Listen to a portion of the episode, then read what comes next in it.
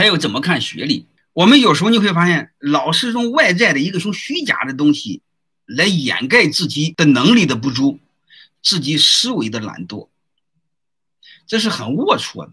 你比如很多人找不着好单位，结论是我学历不好，能明白了吗？他不就是说你到今天倒霉和你没关系，和别人有关系吗？是这回事吧？不是，还是在找借口吗？能理解吗？学历有什么用呢？你们只需要知道一个事儿，就是你找第一个单位的时候，敲门的时候需要用学历，别的都不需要用学历。能理解这意思吧？你比如刚才我说的，现在这个直播行业、短视频行业，包括将来的长视频，这是一个边缘的低端行业，高大上的人是不去的，这是一帮草根做的事儿。所以兄弟们，他和学历没关系啊，谁都可以进来的。如果你混吧个两三年，在这方面你很容易成为一个专家，那么都是空白嘛，对吧？空白领域沉淀两两三年，不就一万个小时，不就成专家了吗？能明白？包括职业资格证书，都一样的事儿，就找第一个单位有。而且第一个单位，我想说各位，如果你的学历低怎么办？你就进风口行业。风口行业它容易是草根进来的，那你说草根进来的好吗？当然好了，一定要知道。未来的主流一定是来于现在的边缘，能理解了吧？就是你放心好了，所有的主流，所有的高大上，在之前一定是边缘，没人瞧得上的。然后将来成为主流的，一定是现在在边缘上。所以你们一定要把很多事给看明白。所以现在我们都瞧不起的很低端的、很烂的，将来会成为主流。你借这个事进去，和学历有关系吗，兄弟们？这是第一个，第二个，我再谈为什么我是说第一个单位有用呢？因为你在第二个单位之后，在他只需要借第一个单位的光环，学历不重要。你比如你在第一个单位成为一个部门经理，我们还就说短视频嘛，啊，短视频运营经理，而且我中专学历，你可以去任何企业。那别人说我学历不够，这学历不够证明我更更优秀。你同样，他们本科水平才到做到运营经理，我中专就做到运营经理，你说我我的水平高还是低？能明白了吗？这样才能显得你更优秀呢？怎么要比有学历的人进去的更快？能理解这个逻辑吧？如果你说你找第二个单位、第三个单位，你不能用上一个单位的光环，你还在用你的学历在找工作，说明什么？说明这些年你在混，没干出来任何人事儿。你倒霉，活该！你怨不着别人。没学历、没技术，二十多岁找什么工作比较靠谱？什么工作都行，能明白吗？什么工作都行。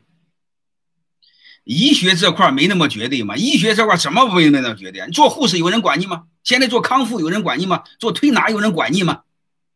能理解了吗？然后我再问你一句话：就一个人来说，他是做手术那一块花钱多，还是后来的康复花钱多？后来的疗理花钱多？能明白了吗？你们一定要知道一个事儿：产品本身赚不多少钱，产品之后的不赚钱。服务一定需要不是高学历。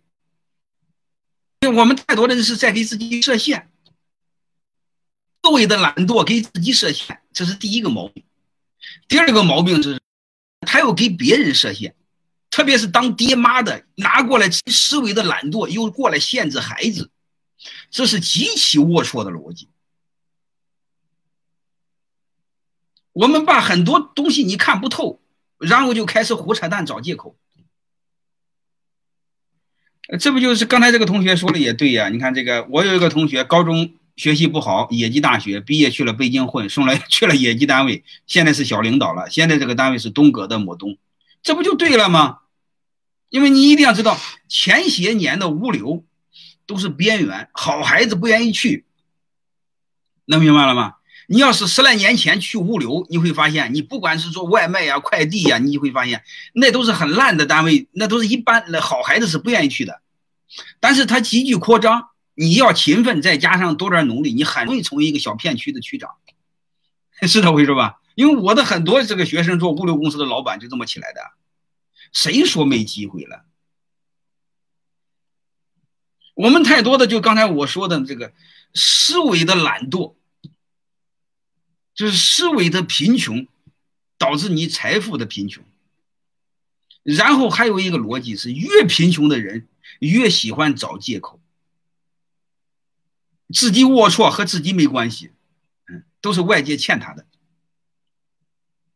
你看这个同学叫李潘潘同学说：“我大专大专毕业，毕业后进了大疆做研发。”各位，你看这和学历有关系吗？